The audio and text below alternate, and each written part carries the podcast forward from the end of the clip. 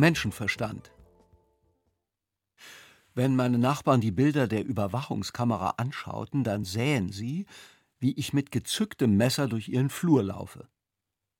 Das ist eine längere Geschichte, auf die ich jetzt nicht im Detail eingehen will. Nur so viel, meine Nachbarn waren länger weg und ich habe da nach dem Rechten gesehen, weil unserem Hausmeister Giovanni Corlon der Weg rauf in den 17. Stock mal wieder zu weit war. Ich bin wirklich nicht der Kontrolltyp, aber die Nachbarn hatten sich nicht bei mir abgemeldet und die Tür einen Spalt offen stehen lassen. Daher hatte ich die Wohnung gründlich inspiziert und dabei mehr über meine Nachbarn erfahren, als ich wollte. Anschließend hatte ich die Wohnung wieder verlassen und die Tür geschlossen. Weder Giovanni noch den Nachbarn gegenüber erwähnte ich, dass ich in der Wohnung war. Warum auch? Ich bin sicher, sowohl Giovanni als auch die Nachbarn können auf die Information verzichten, dass ich im Schlafzimmer hinten links sah, dass. Äh, oh, ich bin sicher, ganz Hell's Kitchen kann auf diese Information verzichten. Manchmal ist es am besten, so zu tun, als wäre nichts. Ich würde sogar behaupten, dass das die vierte große Regel des Lebens ist. Wasser ist nass, der Himmel ist blau, Frauen haben Geheimnisse, manchmal ist es am besten so zu tun, als wäre nichts. Damit könnte die Angelegenheit erledigt sein, wenn da nicht diese verdammte Überwachungskamera im Flur hinge. Ich wünschte, ich hätte sie nicht gesehen, aber ich habe sie gesehen, und seither nagt in mir der Gedanke, dass die Nachbarn die Bilder anschauen und sagen: Ah, der Kontrolltyp von gegenüber war in unserer Wohnung. Mit einem Messer. Mein gesunder Menschenverstand vertritt die Ansicht, dass sich niemand die Bilder einer Überwachungskamera anschaut, wenn nichts passiert ist. Lieber Christian, sagte mein gesunder Menschenverstand, sei unbesorgt, da sind die Aufzeichnungen von drei Wochen drauf, das schauen die nie an. Vielleicht hast du recht, sagte ich. Ich aß einen Apfel und dachte nach. Außer vielleicht, sagte ich, kauend, die Kamera hat einen Bewegungsmelder und der springt nur an, wenn jemand in der Wohnung ist. Kann ich mir kaum vorstellen, brummte mein gesunder Menschenverstand. Hm. hm du kannst dir leider vieles nicht vorstellen, sagte ich. Kürzlich stieg der Super Bowl, das Endspiel im American Football. Meine Nachbarn schmissen zu diesem Anlass eine Party.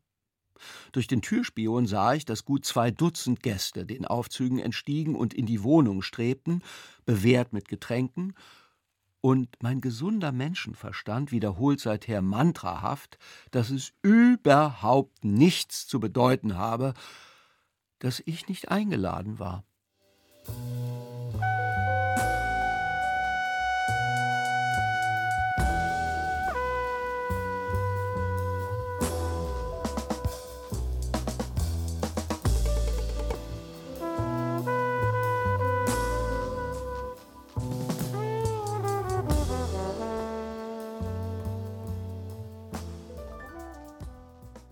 Weiß. Kurz nach sieben am Sonntagmorgen, die Isländerin war aus Barbados kommend und auf dem Weg nach Rom am John F. Kennedy International Airport in New York gelandet, wo ihr Anschlussflug erst 15 Stunden später ging. Also fuhr sie kurz in die Stadt, um mich zu besuchen. Sie nahm den E-Train, der Wochenends sehr allmählich durch Queens ruckelt, sich dann fast tastend einen Weg durch den Tunnel unter dem East River sucht und schließlich meine Gegend durchfährt, Hell's Kitchen. Es war ein herrlicher Tag mit New Yorker Winterlicht, und an solchen Tagen kann die Isländerin nicht drinnen sitzen. Sie wollte spazieren gehen im Central Park, auch weil sie weiß, dass ich im Central Park mit jedem Baum per Du bin und außerdem an der Statue von Robert Burns einen schönen schottischen Akzent aufsetze und erhabene Wahrheiten verkünde. Komm, lass uns gleich los, sagte die Isländerin. Ah, ich hatte doch diesen Eingriff am Rücken, sagte ich. Ich weiß, sagte die Isländerin. Ich kann noch nicht wieder richtig laufen, sagte ich. Die Isländerin lächelte. Wir versuchen es, sagte sie. In New Orleans hat die Isländerin einmal einen Mann namens Stan Wilensky angelächelt, der den Touristen auf einer Reiseschreibmaschine Gedichte gegen Geld schrieb. Sie begleitete mich damals eine Weile, als ich die USA von Ost nach West durchquerte, in einem Chevrolet Tahoe. Nachdem ihn das Lächeln berührt hatte, begann der ganze Wilensky zu leuchten. Er schrieb, er konnte nicht anders. Er verfasste ein Gedicht mit dem zugegeben eher weit gefassten Thema Amerika. Natürlich wollte er kein Geld dafür, und nein, ich war kein bisschen erstaunt, als das Gedicht auch noch ganz gut war. Wir liefen von meiner Wohnung zum südwestlichen Ende des Parks, und ich lotste sie zu der Bude, an der es guten Kaffee gibt. Die Isländerin ist nicht nur ein Wesen des Zaubers, sie ist auch ein Wesen des Kaffees. Sie besteht zu gleichen Teilen aus Nordmeer, aus Licht und aus Kaffee. Die Menschen an der Bude füllten, als sie einen Kaffee bestellte, den größten Becher. Zuerst hielten wir uns links im Park, erst an der Sheep Meadow bogen wir rechts ab. Die Isländerin erzählte von Barbados, wir gingen leichten Schrittes. Sie reist oft und weit, sie spricht viele Sprachen, sie ist eine Bürgerin der Welt. Wir erreichten das Denkmal von Robert Burns. Rabbi Burns, sagte ich und zeigte auf das Denkmal.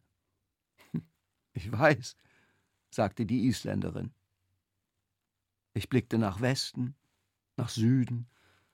Ich blickte auf die Strecke, die wir bis hierhin durchmessen hatten. In meinem schönsten schottischen Akzent sagte ich Sieht wohl so aus, als könne ich wieder laufen. Die Isländerin lächelte.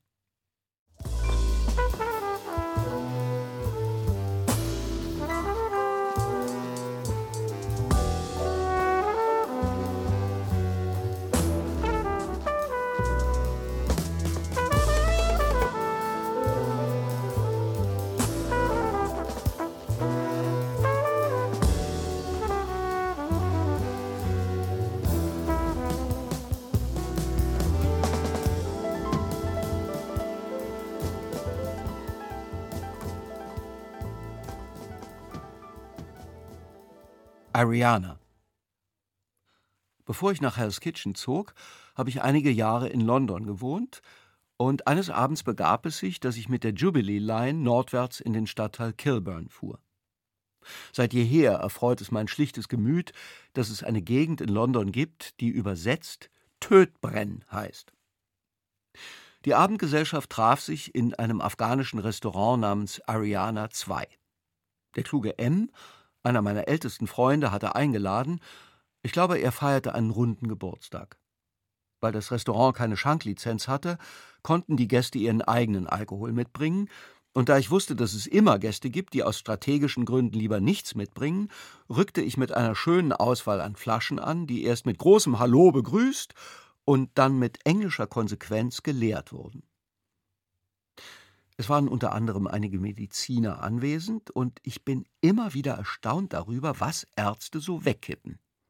Ich bin wirklich kein Kind von Traurigkeit, aber es gibt Ärzte, die mich gelassen unter den Tresen trinken und danach lächelnd, vielleicht nicht an den Operationstisch schreiten, aber doch aufrecht von dannen. Ich kenne M seit Jahrzehnten. Wir gingen eine Weile in derselben Stadt auf verschiedene Schulen und auf erstaunliche Weise haben sich unsere Linien immer wieder gekreuzt. Einmal standen wir, gerade 18, auf einer Party, auf der alle anderen zuvörderst saufen und vögeln wollten, und wir zitierten permanent Gryphius. Dann trennten sich unsere Wege. Aber just als ich mich an der Uni in Edinburgh einschrieb, ging M nach Oxford. Also trafen wir uns öfter. Als ich Jahre später nach München kam, um mich einer gewissen süddeutschen Zeitung anzuschließen, war M schon da. Bis er die Stadt verließ, tranken wir einmal pro Woche ein paar Biere in einem Wirtshaus namens Alter Simpel. Schließlich zog ich nach London. Es war, glaube ich, ein Zufall, aber M wohnte da bereits mit seiner Familie. Wir sahen uns dauernd. Dann schob das Schicksal mich nach New York und M nach Osnabrück, und ich dachte, vielleicht ist jetzt das Ende der sich kreuzenden Linien gekommen. In dieser Woche entdeckte ich auf der Ninth Avenue ein afghanisches Restaurant namens Ariana. Es war später Nachmittag, ich ging hinein. Es gibt in London ein Restaurant namens Ariana 2, sagte ich zu den Ariana-Leuten. Die Ariana-Leute nickten. Seid ihr Ariana 1? fragte ich. Die Arianer-Leute nickten. Ich setzte mich und bestellte Bademjan Charlau, ein Gericht mit Auberginen und Lamm. Ich aß es, es war köstlich, und ich dachte an M. M ist in Osnabrück angekommen. Ich bleibe erstmal in Hell's Kitchen. Mal sehen, wo die Arianer-Leute ihr drittes Restaurant aufmachen.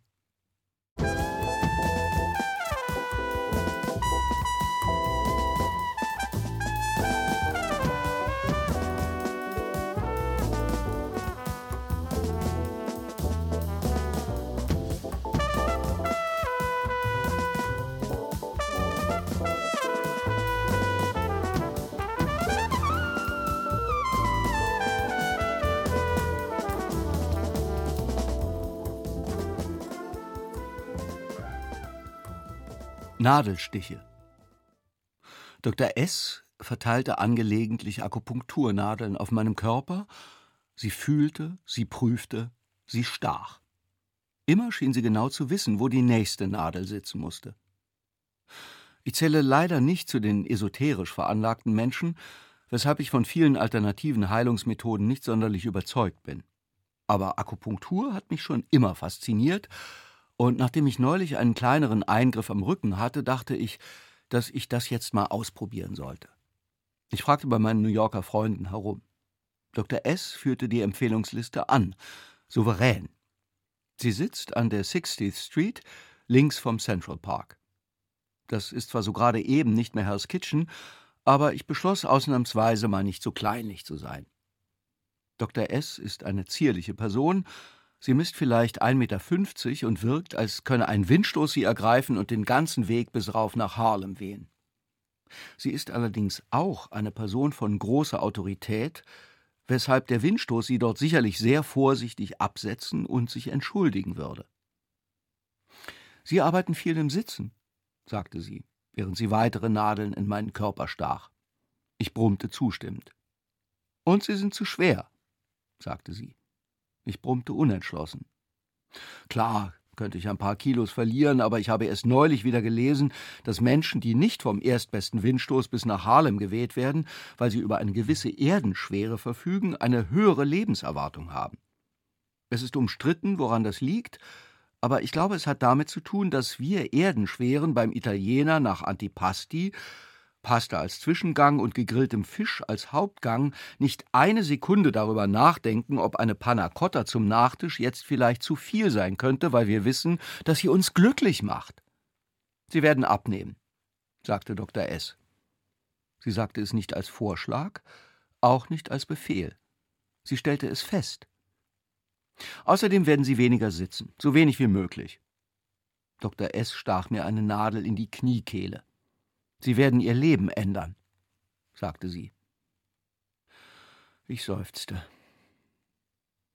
Seit einigen Jahrzehnten habe ich das unfassbare Vergnügen, auf dieser Erde zu wandeln, und immer wieder haben mir Menschen gesagt, ich müsse mein Leben ändern. Ich habe mich dem stets widersetzt und bin damit ganz gut gefahren. Ich will mein Leben nicht ändern, sagte ich also. Dr. S. stach eine Nadel links neben meinen kleinen Zeh. Ich zuckte. Diese Nadel schien alle anderen aktiviert zu haben. Mein ganzer Körper begann zu kribbeln. Was Sie wollen, sagte Dr. S., während sie die letzte Nadel, so fühlte es sich zumindest an, in mein Rückenmark rammte, auf das ihre Worte in mein zentrales Nervensystem eindringen, ist vollkommen unerheblich.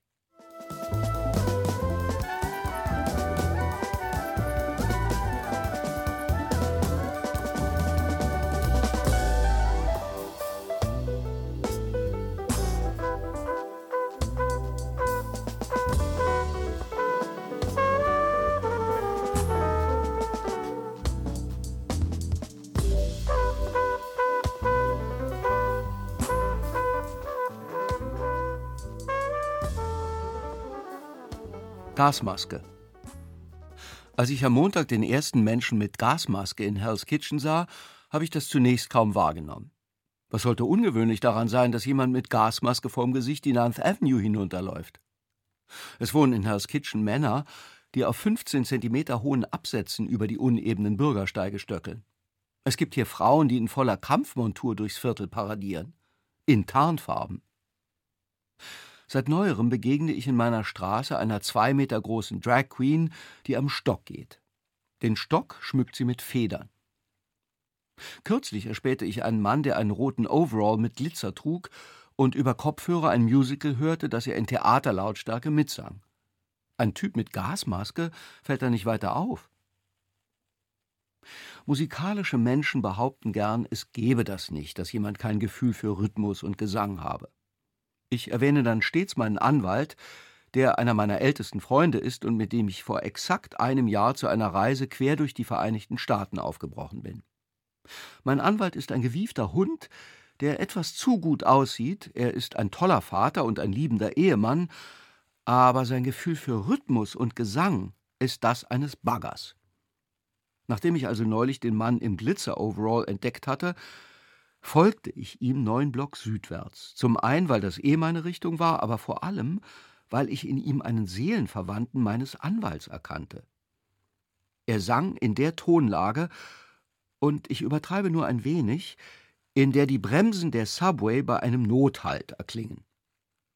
Zugegeben, die meisten Leute in Hell's Kitchen sehen aus wie ich, unscheinbar langweilig, im Grundsatz freundlich. Aber es vergeht kein Tag, an dem nicht auch etwas weniger langweilige Menschen auf den Straßen unterwegs sind, was nebenbei gesagt dazu führt, dass unser Hausmeister Giovanni Corlon, der einen eher konservativen Blick auf die Welt pflegt, seine Töchter im Teenageralter niemals allein zur Schule gehen lässt. Am Dienstagmorgen sah ich die zweite Gasmaske, später am Tag die dritte. Seit einer Woche gibt es die ersten Coronavirus-Fälle in New York, und ich fand es ebenso rührend wie erfreulich, dass auch in einem der lässigsten Viertel der Welt sofort ein paar Leute nicht nur ein wenig nervös wurden, sondern gleich komplett die Nerven verloren. Am Mittwoch erblickte ich, von der Akupunktur auf der 60th Street kommt, den vierten Mann, der eine Gasmaske trug. Ich folgte ihm. Neun Blocks südwärts. An der 51st Street bog er links ab und betrat das Briciola, ein italienisches Lokal, in dem kein einziger Italiener arbeitet. Ich esse da öfter zu Mittag. Durch das Fenster sah ich, wie er die Gasmaske abnahm und Tsai, den schwer tätowierten französischen Chefkellner, mit Wangenkuss begrüßte.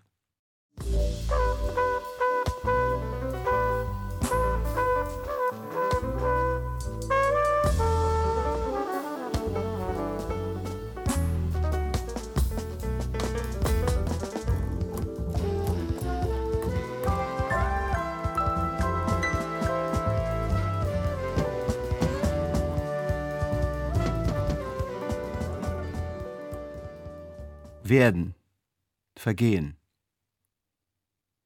In dieser Woche hatten wir 21 Grad in Hell's Kitchen, was ich zum Anlass nahm, auf den Balkon zu gehen.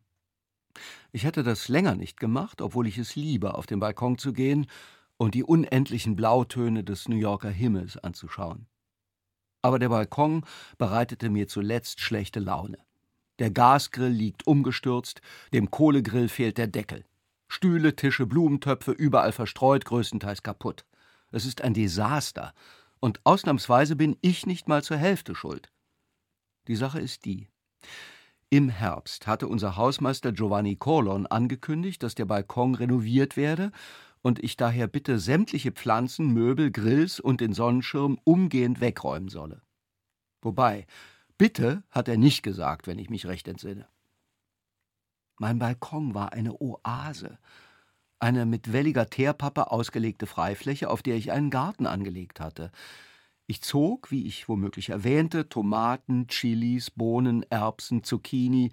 Außerdem stand dort ein Hibiskus, der Blüten hervorbrachte und abwarf, als fast manisches Symbol des Werdens und Vergehens. Nach Giovannis Ankündigung räumte ich alles vom Balkon in die Wohnung. Zwei, drei Tage lang ist das okay, dachte ich.